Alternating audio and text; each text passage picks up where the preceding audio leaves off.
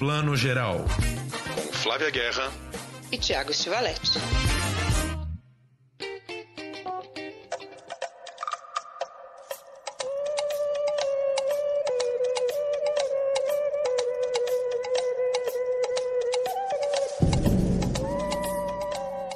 Dia, boa tarde, boa noite, você que está ouvindo Plano Geral, seu podcast de cinema e séries, tudo mais que rola nesse mundo do audiovisual que a gente tanto ama. Hoje, na nossa edição, a gente tem polêmicas, esnobados, favoritos. O M 2022, a gente vai conhecer quem ganha em setembro, mas vamos trazer aí os favoritos, onde assistir, quem foi indicado, um pouco de tudo.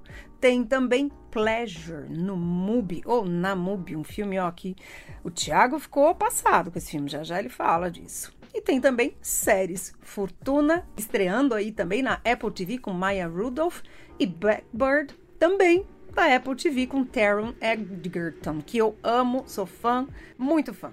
Antes de mais nada, eu chamo aqui Tiago Estivalete, meu companheiro de todos os podcasts. Bem-vindo, Tiago. Oi, Flavinha. Bom dia, boa tarde, boa noite para todo mundo. Vamos começar pelo M, né? A, a, lista de indicações do M que saiu na última terça, já está fazendo aí quase uma semana, mas é sempre bom a gente dar um passadão porque é, abarca muito assim a temporada, né? Como você bem falou lá no teu texto, é, mais ou menos de junho de 2021 a maio de 2022. É um ano quebrado, né? Não é exatamente o ano do Oscar, ele é o ano mais inteiro ali, né?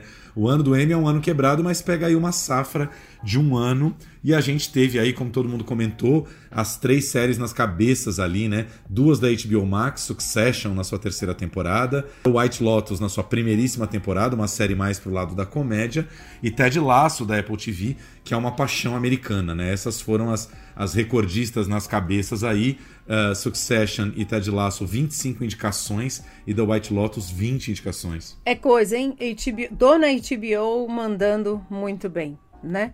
A, a, a HBO que é, né, a, a grande mãe dessa nossa grande fase de séries, né, que começou lá com Soprano, continua ainda com essa hegemonia, né, e, e, somando, pelo que, eu, pelo que eu sei dos números, acho que é isso, né, HBO com 140, Netflix com 105 ou 109. A gente já vai checar, né? É por aí. Mas é aí tem, é, ano passado já deu essa, essa essa briga, né? Porque a HBO tem o lance das séries que são da Max e outras que são da HBO. Ano passado eles juntaram todas as indicações de HBO e Max. Aí a Netflix ficou puta da vida, porque, né? Tinha que contar separado. E aí, até por isso, esse ano eles fugiram um pouco da discussão de que plataforma é cada coisa, né? Foi, foi. Eu até escrevi também na minha coluna pro UOL, porque eu li na Variety e achei essa, esse viés da Variety muito bom.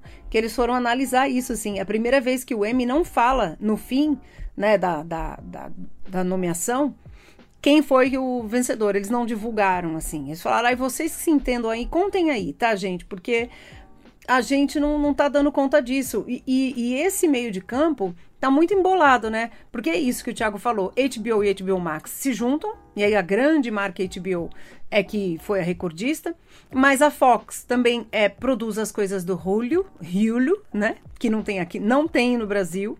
A Disney está junto com a National Geographic, né? Então, assim, tem vários grupos aí que estão que estão embolados aí. Então, como é que a gente faz para fazer essa conta? Façam vocês, entendeu? Façam aí, porque a gente não, a gente destaca o, o show o programa, o talento. E aí a, a, estatística é vocês que façam aí. Então, nessa lógica, a HBO está dominando. É isso aí. É assim, e é uma, uma premiação um pouco um pouco aberta demais, né? São muitas indicações, por exemplo, enquanto né, série drama, por exemplo, nós temos aí três, seis, oito indicações da série drama, mais oito indicações da série de comédia. É bastante coisa. Uh, poucas novidades, assim, poucas séries originais em sua primeira temporada, né? Em série drama a gente teve aí uh, Severance, Ruptura, que foi talvez a série mais aclamada da Apple TV no ano, né? E Yellow Jackets, que é uma série que eu tô vendo agora da Paramount Plus, bem interessante sobre é, mulheres adultas que no passado tiveram um acidente aéreo aí e passaram muitas semanas aí isoladas numa floresta, num episódio que talvez tenha, tenha envolvido algum canibalismo aí. Elas tiveram alguma. Teve algum lance de canibalismo aí que a série demora a dizer o que é, porque é, é um mistério que envolve os personagens. Tirando isso, muitas segundas, terceiras, quartas temporadas aí, né? Better Call Saul, que já é um spin-off de, de Breaking Bad, aí também já várias temporadas. Euforia na segunda temporada, Stranger Things na terceira para quarta, né? Quarta, quarta com os últimos episódios aí. Succession na terceira. E Round Six, que é a única série aí não falada em inglês, né? Sucesso absoluto da Netflix, que eu também nunca lembro se são uma ou duas temporadas já de Round Six. Vocês estão vendo, gente, as séries que a gente é fã e as que a gente não é, né? Não que não sejamos de Round Six, mas a gente não, não, super, não super acompanhou Round Six. E Stranger Things, confessamos também, a gente parou na segunda. Ainda bem que não é nosso público-alvo, porque senão a gente tinha perdido todos os ouvintes nesse momento. Mas tem muita gente que eu sei que é, ama, muita gente velha como a gente que tá amando as novas temporadas. É isso mesmo, Round 6 apenas a, a, primeira temporada. Então, na categoria drama, as novidades aí são Round 6, Ruptura e Yellow Jackets, né? As únicas que estão aí na sua primeira temporada. É isso aí, teve recorde, né, de inscrições, porque tem que inscrever, igual o Oscar. 171, é coisa, hein, gente? Série de drama, tô falando só de série de drama. Em comédia, teve 188 inscritos. E séries limitadas, que a priori é aquela que só tem uma temporada, tipo White Lotus, 61 candidatas. Isso mostra que essa coisa louca, né? TV, que TV? É a TV do streaming, é a TV do YouTube, é a TV aberta, é a TV fechada. Então, TV hoje em dia abarca muita coisa. Então, tá difícil da gente acompanhar tudo. O Thiago falou aí da ruptura da Apple, mas foi a única grande produção da Apple que foi, né, mais prestigiada. Porque a outra da Apple que muita gente comentou, né, já levando aqui para os esnobados, que era Patinco, que é um dorama, mas é um dorama de produção americana, né? Só foi indicada, sabe aqui, Thiago? Melhor abertura. Melhor abertura. Ah, aliás, eu nem sabia que tinha um M de melhor abertura. Não, tem de um tudo. Para ter, ter essas 590 indicações espalhadas por várias plataformas, tem todas as, todas as categorias possíveis, né? E realmente, muita gente fez esse comentário que se fosse para indicar uma série não falada em inglês, que Patinko tinha muito mais méritos que Round Six. Pois é. O M tá meio cheirando um pouco a Globo de Ouro nesse sentido, né? Eles vão muito atrás de sucessos. E você falou aí esse número gigante de inscrições, mas é impressão que, que dá é que, claro, né, nem os selecionadores, os críticos, o pessoal que vota no M, também acaba não vendo tudo e acaba ficando nas mais populares, né? Isso é uma coisa um pouco preguiçosa e perigosa nas indicações, né? O Chico, por exemplo, tinha reparado que em atriz coadjuvante em série limitada ou filme para TV é uma categoria que tem uh, 3, 6, 7 indicados de apenas duas séries. Eles indicam cinco atrizes da The White, Lo The White Lotus e duas atrizes de Dope Sick. Aí você fala, nossa gente, mas de todas as séries limitadas e filmes para TV feitos esse ano, uma categoria que só tem duas, duas minisséries indicadas é muito estranho, né? Muito estranho, né? E ao mesmo tempo, grandes esnobadas, como a Selena Gomes, né? Que foi esnobada na categoria comédia. Né? Não que a série seja exatamente comédia, que é o Only Murders in the Building, né? E que muita gente reclamou, né? Poxa, os dois atores, companheiros dela de cena, os dois protagonistas, junto com ela foram indicados e ela não. Também pegou, né, mal, assim, poxa vida, gente.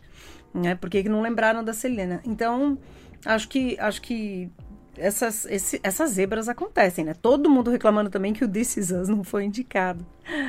Né? Exatamente, porque This Is Us tradicionalmente é uma série que é, nunca teve grandes indicações, é meio que é uma série que fica quase na fronteira com o formato de novela americana, né? É o melodrama familiar tradicional americano, só que uh, os fãs de, de, de This Is Us são muitos e foram crescendo ao longo de seis temporadas. E essa sexta temporada, que já era a final, que todo mundo saberia que é a final, que sem grandes spoilers aqui, mas todo mundo já está sabendo, né? Tem a morte da mãe e tudo, tudo acontece na última temporada. É, tá, tá, os fãs ficam muito malucos, né? Aí você vê uma série dessa que foi tão aclamada e que tem atores ótimos, aí que tá, né? Tá, beleza, não vamos indicar em, em série drama, beleza, mas os atores, né? Tem muitas qualidades a série, aí a série é totalmente snobada, é muito estranho. Pois é. Agora, Thiago, eu quero saber, falando em fã aqui, para você, quem que devia levar essa categoria de drama? E drama? Eu pergunto drama porque eu quase não consegui ver as comédias, sempre falo isso, sempre digo que vou melhorar e não melhoro.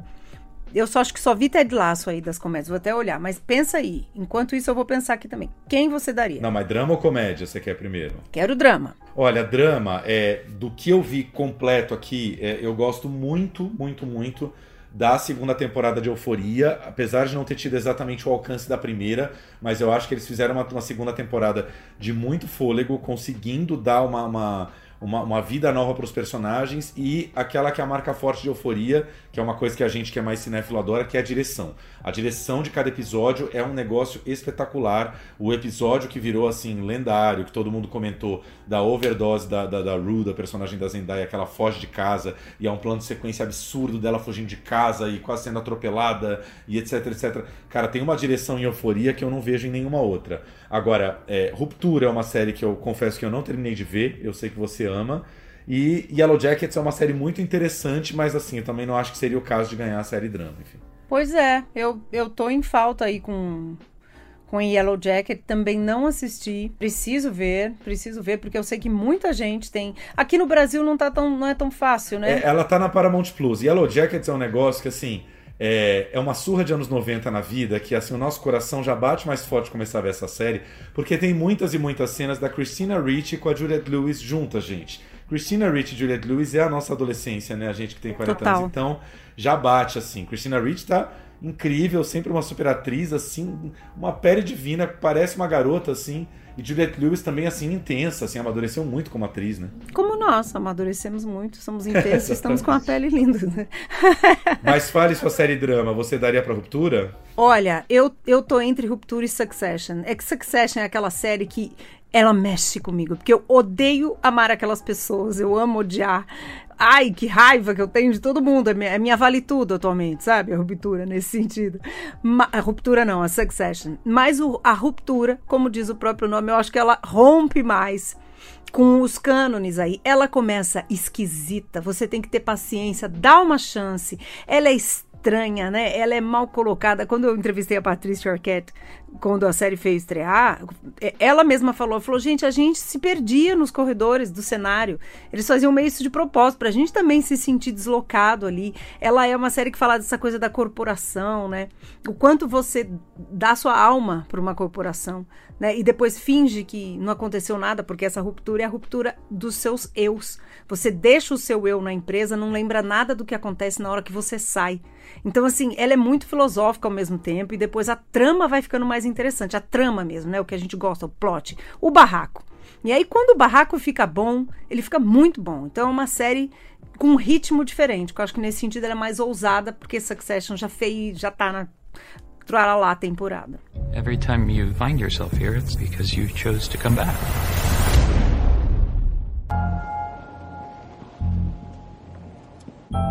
Hello. My name is Mark S. And I have, of my own free accord, elected to undergo the procedure known as severance.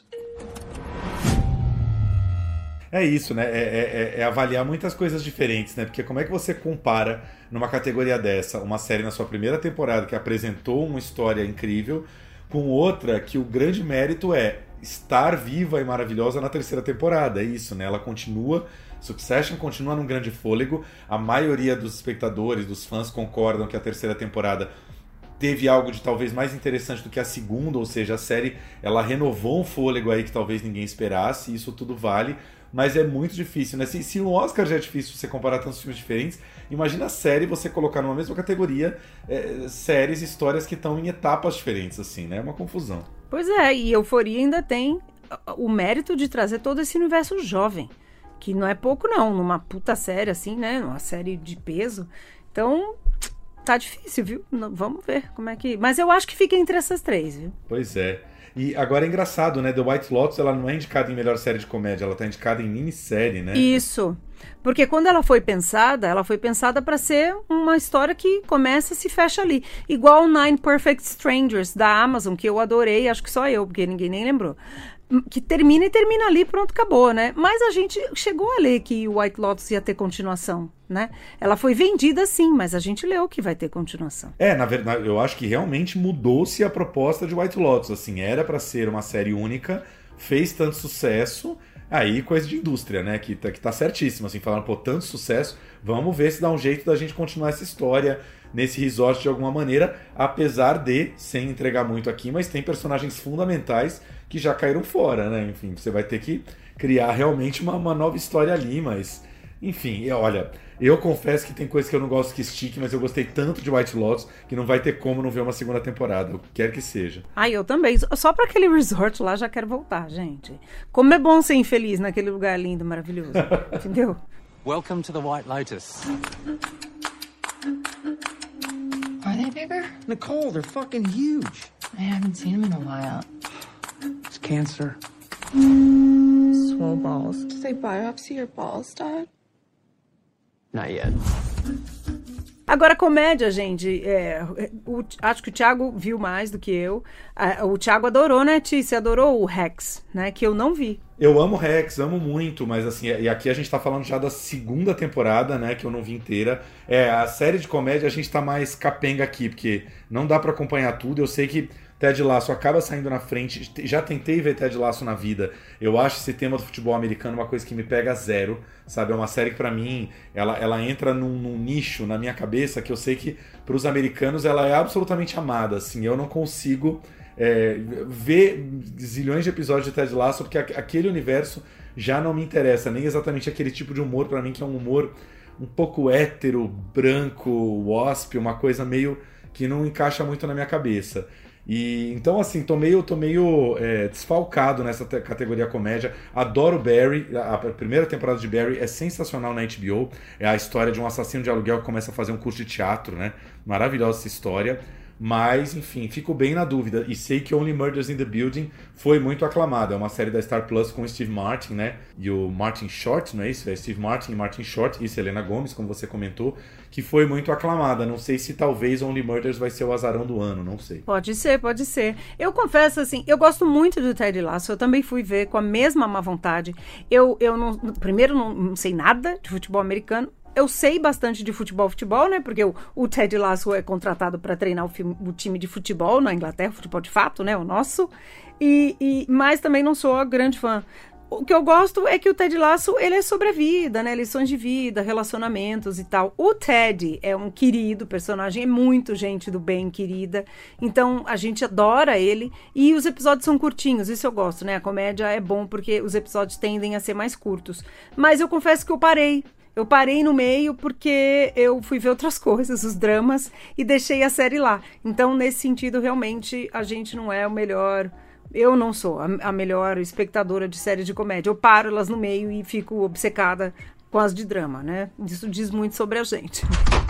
The Ted Lasso welcome wagon has arrived.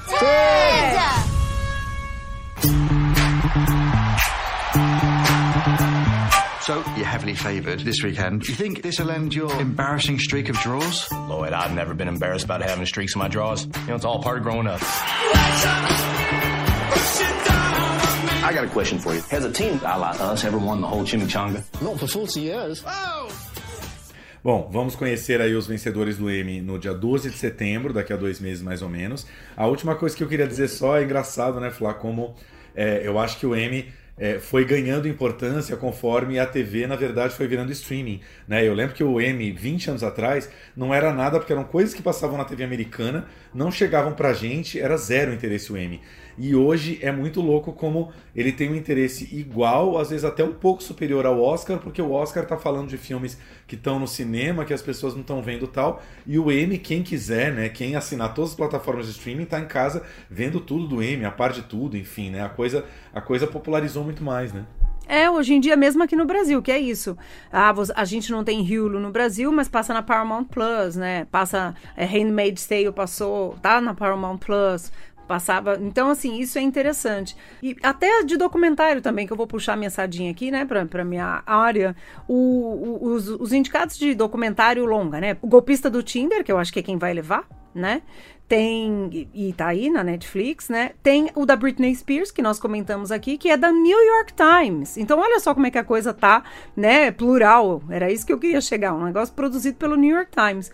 O George Carlin's American Dream, que é da HBO Max, tem aqui também para assistir. E o We Feed People, que é da Disney Plus, que é um filme sobre um projeto lindo de um chefe que ajuda a alimentar pessoas que são é, vítimas de grandes tragédias como terremotos, inundações e tal. Então, assim, é, até documentário, que no Oscar né, costumava ser mais difícil de ver também, com o streaming a gente consegue assistir hoje em dia. Pois é, cara, dá pra ver de um tudo. Quer ver? Vamos tentar dar um passadão rapidinho aqui. Indicados melhor série drama. Better Call Saul, Ozark na quarta temporada, Round 6 e Stranger Things, essas quatro na Netflix. Aí na HBO Max nós temos Euforia e Succession. Depois nós temos na Apple TV Plus Ruptura, Severance e na Paramount Plus Yellow Jackets. Acho que eu não esqueci nenhuma. Ou seja, muitas muitas plataformas aí. Ó, há, há se notar aí que, pelo menos para o Brasil aqui, né, nenhuma série da Amazon Prime Video e nenhuma série da Disney Plus, pelo menos nesse, nessa categoria. Né? É, não em drama. Série da Disney, que é série, vamos dizer assim, que tá é a dos Beatles, né? Sim. É, e série de comédia também, bastante espalhado, mas a gente tem aí uh, Barry e Rex na HBO Max, acho que Curb Your Enthusiasm também, né, que é a série do Larry David, HBO Max. Aqui temos uma série da Amazon que é Marvelous Mrs. Maisel, se eu não me engano, na quarta ou quinta temporada. Uma série também super aclamada, né? Tem fãs no mundo inteiro indicada aí de novo. Ted Lasso na Apple TV Plus e Only Murders in the Building na Star Plus. Quer dizer, tá bem espalhado, né? Não, não, não está tudo mais na Netflix.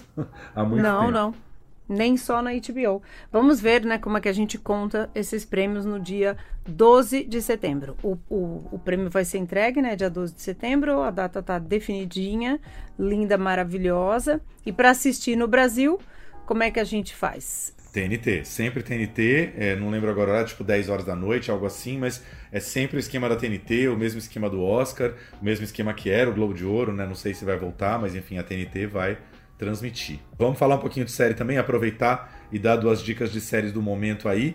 Eu queria falar de uma série da Apple TV Plus, maravilhosa de comédia, daquela série leve, tipo White Lotus, para relaxar e se divertir em casa. Uma série que tá todo mundo já comentando nos últimos dias na internet, que é Fortuna, em inglês Lutz, da grande Maya Rudolph, comediante incrível, fazendo essa série com plot, gente plot ótimo, daqueles assim que poderia estar numa novela das sete da Globo, mas está numa série da Apple e vale a pena que ela faz uma bilionária que acaba de se separar do marido e o marido quem é? Adam Scott de Ruptura, o mesmo, né? Ele super onipresente aí. Ela é casada com Adam Scott, acaba de se separar, acabou de descobrir uma traição. Isso tudo é primeiro episódio, os primeiros 20 minutos. Aquele caso clássico, né? O marido tá com uma novinha, ela descobre a traição com a novinha, decide separar dele. Só que ele não foi uh, atento o suficiente, não fez um acordo de separação de bens quando eles se casaram. Ou seja, ela herda algo em torno de 67 bilhões de dólares. Ela passa a ser a quinta mulher mais rica do planeta Terra. Só que ela tá ali, depois do divórcio, sem saber o que fazer da vida, tá completamente deprimida em casa, tá bebendo pelo mundo inteiro, aparece no Rio de Janeiro, aparece no Havaí, aparece não sei aonde fazendo festa, bebendo, doida da vida, como todos nós ficamos depois de uma separação, até que liga uma moça de uma fundação dizendo que ela é a presidente da fundação, né? Senhora fulana, a senhora é presidente da fundação tal, a senhora não gostaria de vir conhecer a fundação? E ela vai, é uma fundação uh, de caridade que faz vários projetos urbanísticos e tal, e ela resolve se envolver nessa, nessa comunidade. Cara, o texto é muito incrível, aqueles diálogos de comédia espertíssimos, escritos com a ajuda da própria Maya Rudolph, diretora da fundação, que é uma pessoa séria, que tem muitas dificuldades com o jeito excêntrico da, da Molly, que é a personagem da Maya Rudolph. A, a, a, dona da fundação é vivida pela Michaela J. Rodrigues, ou MJ Rodrigues, que é aquela grande atriz do Pose, que foi a primeira atriz trans indicada na história do Emmy e tal. Né, o primeiro papel dela fora da série Pose e fazendo aqui é, uma mulher cis, enfim. E ela tá incrível fazendo esse contraponto para Molly, esse contraponto para Maya Rudolph, porque ela é uma pessoa séria, querendo fazer o trabalho dela direitinho e a Molly, enfim, aquela milionária despirocada, né? Ainda bebendo, ainda, ainda com uma vida de milionária alienada, né? Enfim, querendo fazer festas de luxo e tal. Enfim, série muito divertida, já com seis episódios disponíveis na Apple TV Plus, um episódio por semana. Happy birthday, baby. What do you think of your new boat? I'll tell you when I actually step foot on it. Looks a little small. The past few months has been a dark time. Molly, what are you doing in here? Haley? In our bedroom? I can explain. Was she even born when we graduated college? Actually, she was one. Oh! Molly? I want a divorce. Não, e só pela Maya Rudolph eu já assisto. Eu adoro a Maya Rudolph. Ela é desde Saturday Night Live, né? Quando a gente já descobriu ela é muito maravilhosa e ela é a espécie de grande entidade de The Good Place, que vocês sabem, é minha série de comédia da década. Então, assim, tudo que ela faz eu já gosto. Eu acho ela maravilhosa. Maravilhoso. Tem uma, é, acho que é o quarto ou quinto episódio, gente, começa, você fala, mas o que, que isso tem a ver? Você nem entende muito. É, tá, tem uma montanha russa nas Filipinas e a montanha russa quebra, pifa, e ficam pessoas penduradas de, de ponta cabeça durante mais de 24 horas, porque deu pau na montanha russa nas Filipinas, né? Enfim, não tinha manutenção e tudo. Aí começa a série e você fala, mas o que, que isso tem a ver? A montanha russa faz parte dos conglomerados da Mole e ela nem sabia. E ela está sendo atacada na mídia americana porque ela largou a, a, a, empresa de parque de diversões dela. Assim, problemas de gente bilionária que, que assim, cuida, tem coisas, tem propriedades que nem sabe que são dela. E ela fala: Oi, isso aqui é meu. Como é que eu nem sabia que isso era meu? É maravilhoso.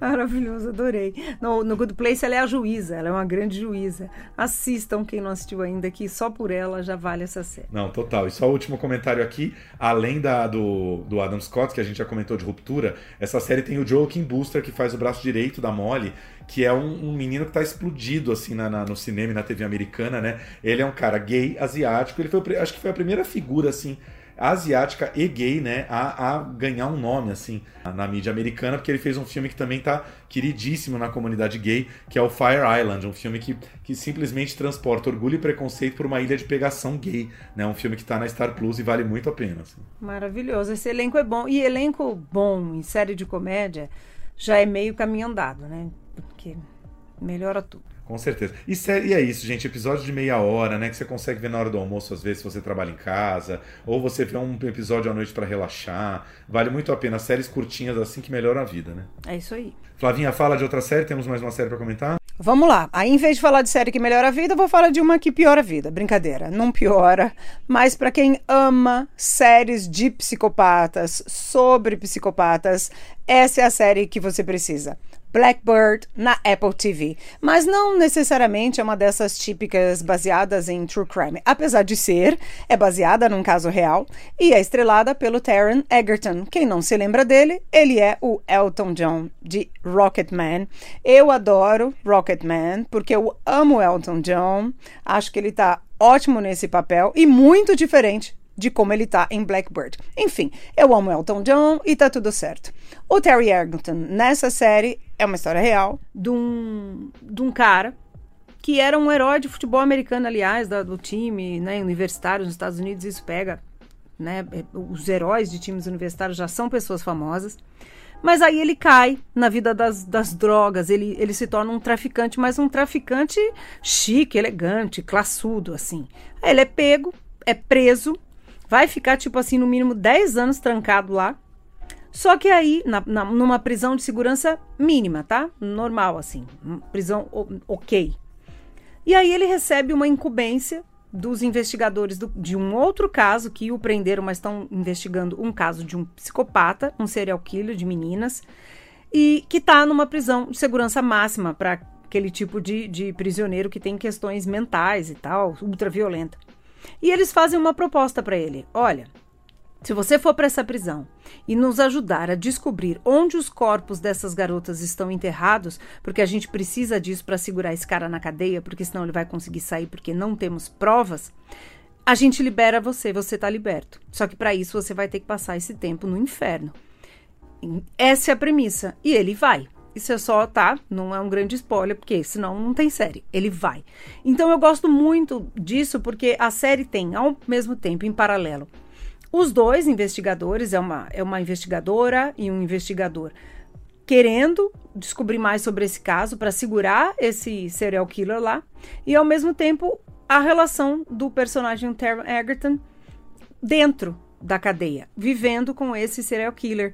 É, esse cara, o, o, personagem que o Terran faz, chama Jim Knee. Ele é super famoso nos Estados Unidos, teve, já teve série documental sobre ele. E quem faz o, o, o psicopata serial killer é o Paul Walter Hauser. Para quem não se lembra, ele tá naquele filme do Clint Eastwood, que é muito interessante, que ele é acusado de ter cometido um atentado durante as Olimpíadas nos Estados Unidos.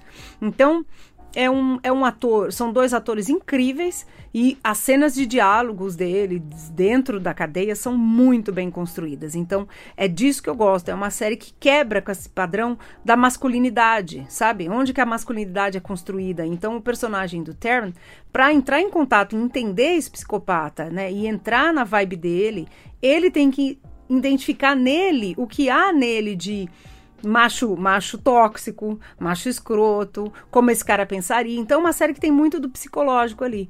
E apesar de não ser nada revolucionária, mas ela me pegou muito por isso. Então, eu, eu curti demais, assim. Acho que é uma série de roteiros, de diálogos muito bem construídas e muito bem filmada, mas é uma série simples, não tem nada de revolucionário. I never wanted this for you. I wanted a totally different life. A steady paycheck, kids, a family.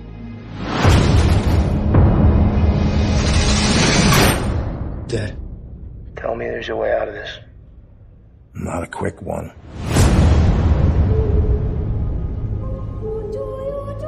We would like you to transfer to another prison and befriend someone to elicit a confession.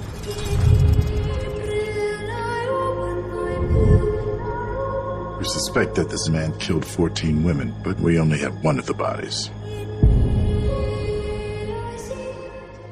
É, uma série entre o suspense e o policial, né?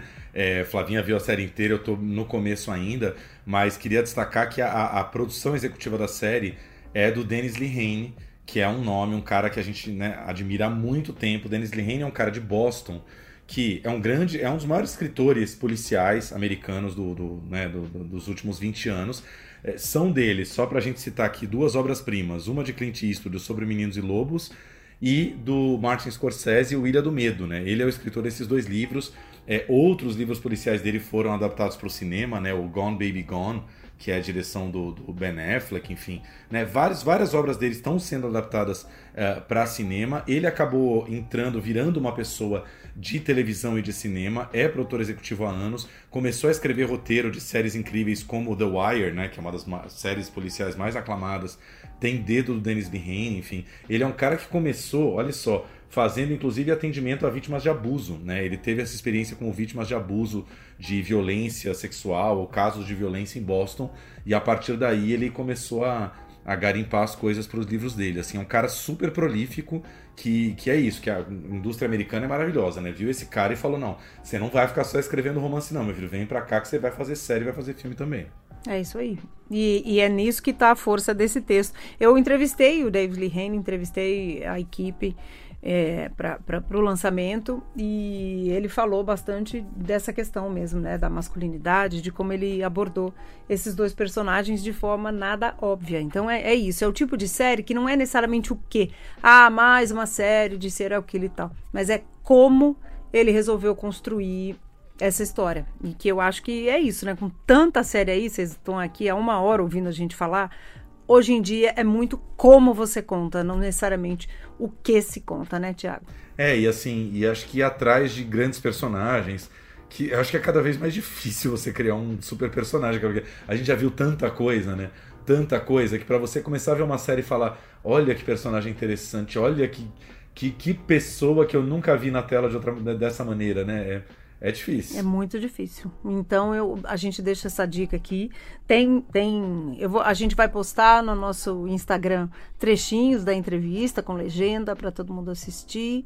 E acompanhe a gente, que a gente não falou hoje ainda, mas muita coisa que a gente fala aqui, depois a gente destrincha mais nas nossas colunas do UOL. Tiago escreveu sobre Elvis no UOL, sobre Cronenberg, a gente escreveu sobre o M, fizemos análises, então entrem lá, ou no nosso Instagram, Plano Geral Underline Podcast, que a gente sempre coloca os links para o Splash Wall, ou entra direto lá nos colunistas do Splash Wall, que não só o nosso podcast está hospedado agora no UOL, como também as nossas colunas. Então, segue a gente lá que a gente continua esse debate nas outras mídias, né, Tiago? É isso aí. Vamos já falando bastante de série, vamos falar um pouquinho de filme agora, no streaming e no cinema. Primeiro, dar um recadinho rápido, quem estiver ouvindo a gente na segunda ou terça-feira aqui, os dias que o podcast entra no ar. Uh, o IMS aqui de São Paulo, IMS Paulista, né, vai fazer duas sessões na terça e na quarta-feira às oito e meia da noite de Pobre Pete, que é nada menos que o último filme mudo do Alfred Hitchcock, né, um filme de 1929, né, um filme que em inglês se chama The Manxman e que já teve outros nomes estranhíssimos aí, já chamou no Brasil O Ilhéu ou Entre a Lei e o Coração. E o IMS sempre faz isso, às vezes, nos eventos com acompanhamento musical. E essas duas sessões vão ter trilha sonora ao vivo, executada pelo grupo Música de Selvagem, que é um grupo que faz, que trabalha com improviso musical, né? Música assim um pouco criada na hora ali enquanto o filme tá rolando. Ai, uma delícia, né? O IMS é o Instituto Moreira Salles, né, aqui de São Paulo. Quer dizer, tem o do Rio também, mas a gente está falando né, do, do, do, de São Paulo. E é uma delícia, né, a gente poder ter essas, essas programações de volta, gente. Que delicioso, né? As programações ao vivo que a gente pode assistir, ter performance junto. Isso é muito, isso é muito bacana, debates, enfim, a gente sempre traz porque a gente ama. Então, fica aqui essa dica porque essa é preciosa. E é engraçado que eu acho que o MS Paulista, ele tem uma sala de cinema um pouco maior, ela tem mais cara de cinema do que a do IMS do, do Rio, né, que é a casa linda lá do, do, do dos Moreira Salles no, no, Alto da Gávea, né, mas que é mais uma cara de auditório. E eu tenho sentido a programação do IMS de São Paulo mais forte, mais vibrante que a do Rio, até por ser um cinema mais acessível, né? A do Rio é no Alto da Gávea, é, é, é bem deslocada de várias regiões da cidade. E aqui está em pleno coração da Paulista, né? Não tem como não estar tá perto, assim. É, e é um circuito muito cinéfilo da cidade, né? O que, o que super favorece né, esse tipo de programação. E a programação é muito bacana, é muito bem feita, bem pensada.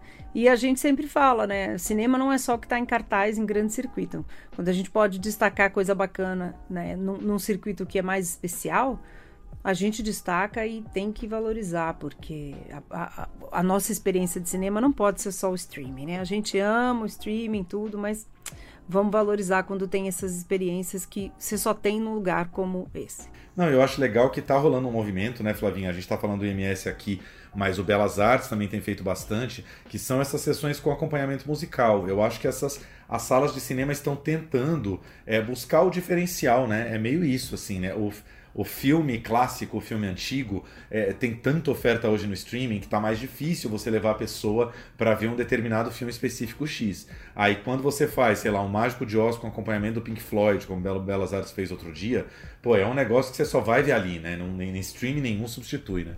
Não, nenhum substitui. Exatamente. MS Paulista, gente, entrem na, nas redes sociais. Ele fica ali na Avenida Paulista, no finalzinho, quase na Consolação, um prédio lindo. Então você já aproveita, quem não conhece, já fica conhecendo. E entrem nas redes sociais para acompanhar também. Eu vou dar um Instagram aqui, procura lá, Moreira Salles com dois L's. De lá você também acha toda a programação.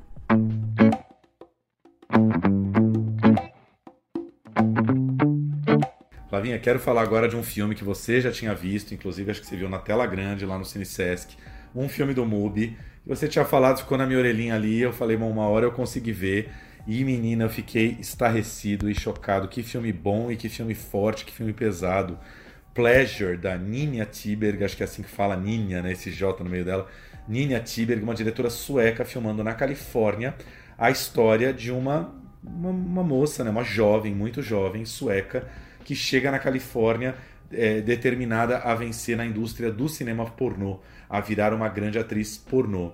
O filme não economiza mostrando o lado uh, real, realista dessa indústria pornô, né? Como a coisa é muito pesada e eu acho que esse é o grande lance do filme, o como é pesada pro lado da mulher, né? O como uh, tem um lance de machismo que se instaura na indústria do pornô, que acaba uh, violentando, acho que não tenho palavra mais leve para falar, acaba violentando mesmo a mulher enquanto profissional nesse, nesse, nessa indústria. Né? Nossa, esse filme não é fácil.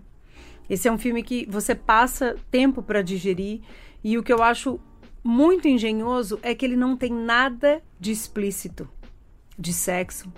Violência tem um momento ali ou outro, mas mesmo assim ele é filmada sempre de viés. O, o que é explícito ali é a, a, as ações disso no corpo, né? Na, no, no, corpo eu quero dizer envergadura, tá? Não é marca roxa, não é isso. E no psicológico dessa personagem, né? Essa jornada que ela vai fazendo. Então é muito pesado, porque ela literalmente vira a câmera pro outro lado, que é o não pornô. E quem é essa pessoa, né? E, e ela desmistifica a indústria pornô né, no sentido de que eu adoro as cenas menores desse filme, Thiago, que ela escolhendo biquíni, ela chega para filmar, olha, eu escolhi essa roupa, ai, tá ótimo e tal. Tudo aquilo que é muito fetichizado, e ela tira do fetiche. Aí quando ela tira do fetiche, vai pro real. E aí você fala, cara, é uma pessoa real, são mulheres reais, homens reais, né? E até os homens também sofrem nessa indústria, claro que a mulher infinitamente mais.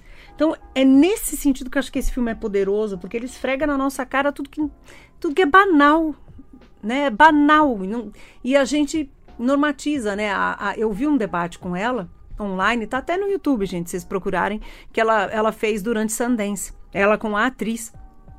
E ela disse, para ela, né, movia muito essa questão de que o pornô move Hum, acho que tá, não sei o número, mas é um número absurdo dos dados que circulam na internet, né? Essa coisa dos algoritmos. A indústria pornô, ela é muito consumida, mas é aquela indústria que todo mundo consome, mas ninguém consome, né? Ninguém fala para ninguém. Então, mas tá todo mundo consumindo. Então, assim, quem são essas pessoas, né, que consomem? Mas quem são as que produzem isso para que as outras então, consumam? Então, é um filme muito engenhoso e muito maduro para ser o primeiro longa dela, né? Nasceu de uma ideia de um curta, mas que diretora já madura, né? No começo de carreira. Do you know what you're here for? Yes. I want you to look at the camera always. Do you have any no's, do's or don'ts? Det är ditt liv, Linnea. Det är du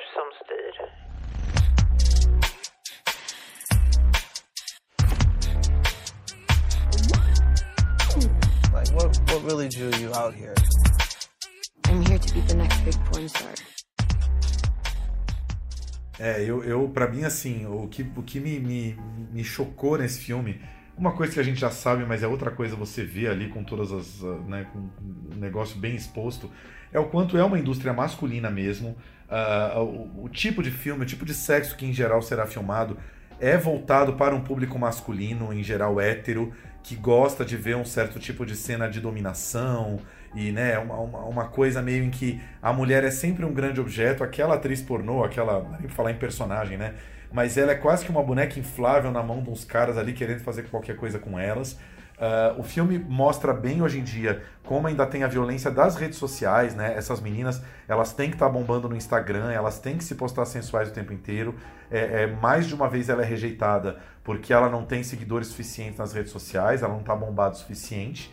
E, e tem uma coisa que é uma hipocrisia muito forte, que é, é, em quase toda, todas as filmagens que ela chega, é, o, primeiro, o primeiro movimento dos caras é: não, olha, a gente sabe que tudo isso aqui é delicado. Se você se sentir incomodada com qualquer coisa, se você for se sentir violentada, você fala que a gente para a filmagem na hora, tá bom? Realmente os caras param, vamos filmar de novo, não sei o quê. Só que tem uma cena em que a coisa tá violenta demais para ela e ela realmente decide parar. Aí o caldo entorna, né? Porque o cara fala para ela: escuta, você tá achando o quê? Se a gente não terminar essa cena eu vou te pagar? Você acha que eu vou, vou, vou ficar com meio filme aqui, meia cena? Não, tem que terminar. Ou seja, é tudo uma grande hipocrisia de que a mulher tá sendo bem cuidada e bem tratada, quando na verdade o cara tá só meio que, né, é, cozinhando a mulher ali para ela fazer exatamente o que ele quer que faça naquela cena violenta, enfim. É tudo muito, muito, muito escroto e muito difícil.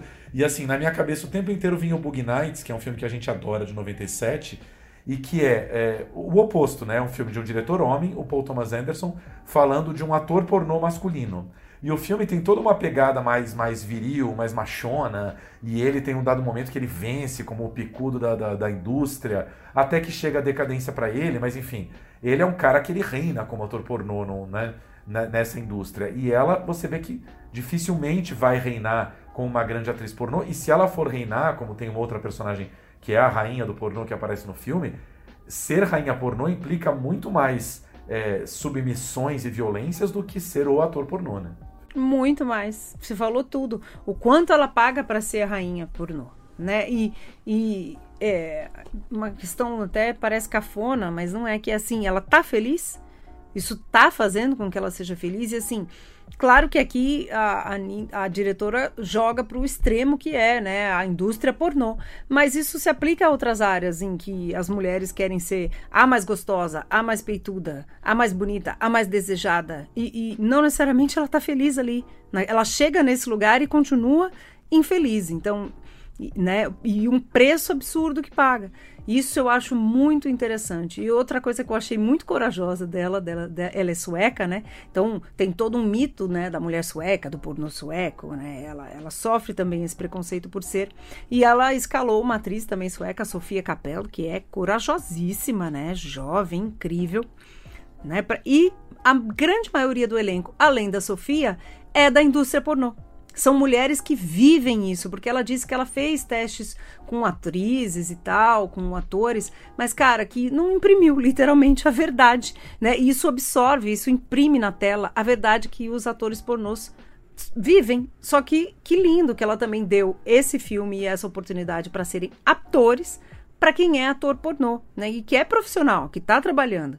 Então, eu acho um projeto, além de ser um muito um bom filme, projeto super ousado. É, não só oportunidade, enriquece mesmo a maneira como a coisa está sendo filmada, né? Porque é, tem um real da galera ali que se sente, mas até isso, né, Flávio, a gente sente no filme, que é, de novo, esse reino do, de um monte de atrizes pornô, mulheres jovens e gostosésimas, com os caras nojentos, né? Aquele tiozão que é o, é o principal agente das atrizes pornô. Gente, o homem é um velho nojento, rodeado o tempo inteiro de, de, de, meninas pornô. Aí a gente vê aquelas histórias do Hugh Hefner, né, que era o cara da Playboy, e você fala, ah, porque isso era nos anos 70, 80, no auge da Playboy. Não, isso ainda acontece na indústria pornô da, da Califórnia, né? É um cara totalmente velhaco, nojento ali, que tem o poder de decidir, de dar trabalho para meninas ali tentando batalhar nessa indústria, assim, é, é, puxado. Como é que pode, né? Realmente, como é que essas histórias são, são, são reais, né? Então, assim, tem horas ali do filme que você fala, não é possível, e é.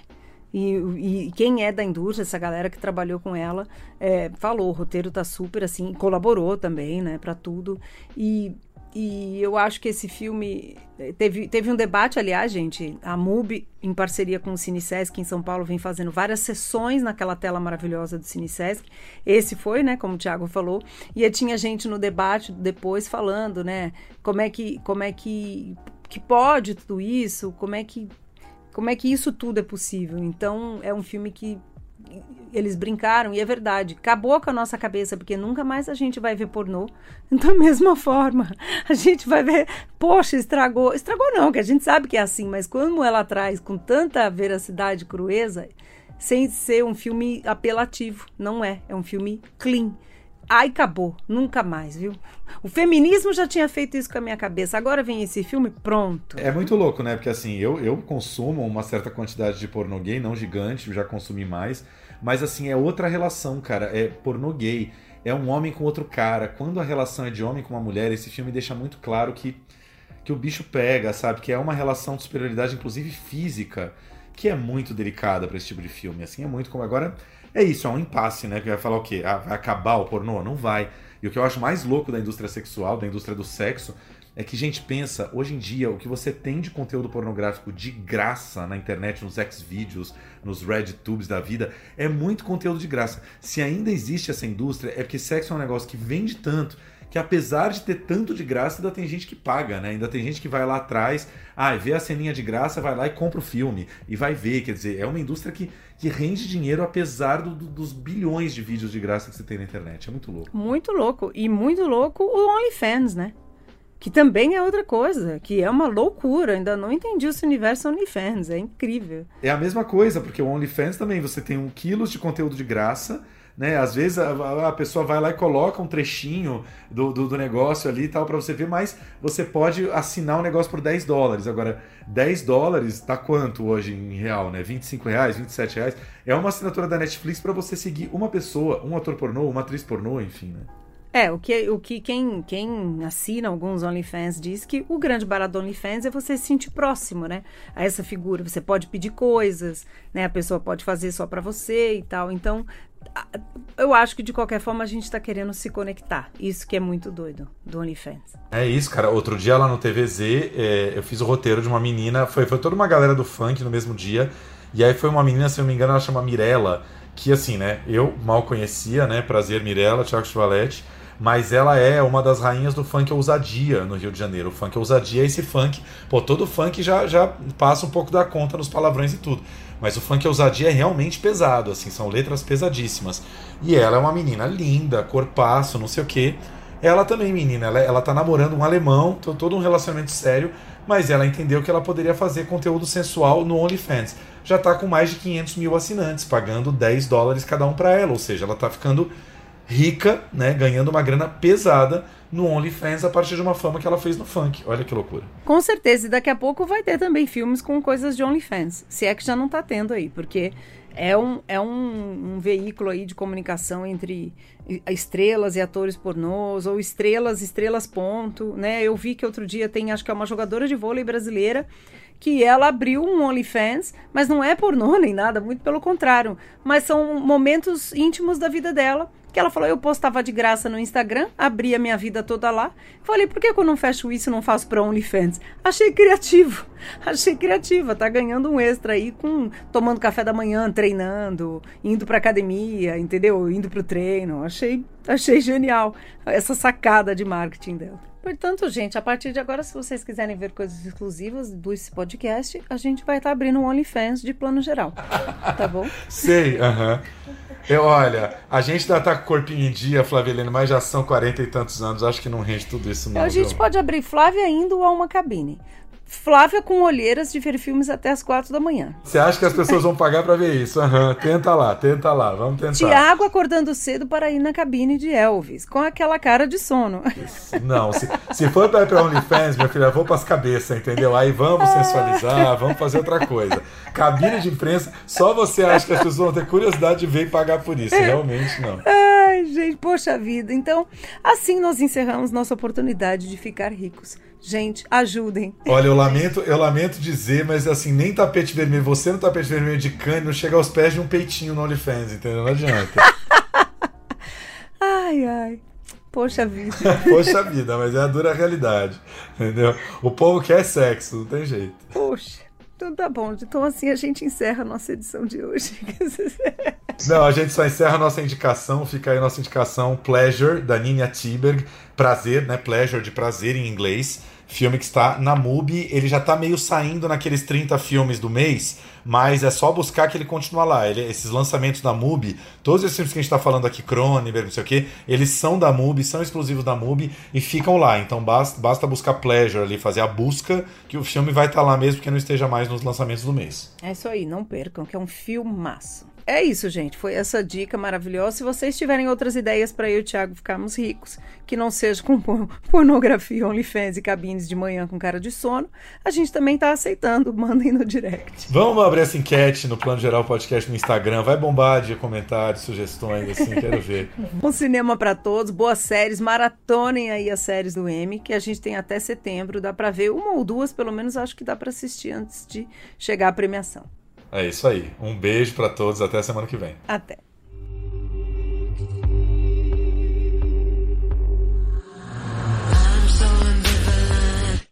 looking for a brand new kiss plus a million tears. Wanna be on my shit list for the thrill of it. Make the bed, clean your room. I'm not here for that. I'm not that innocent. I can see the view from here. What's the plan?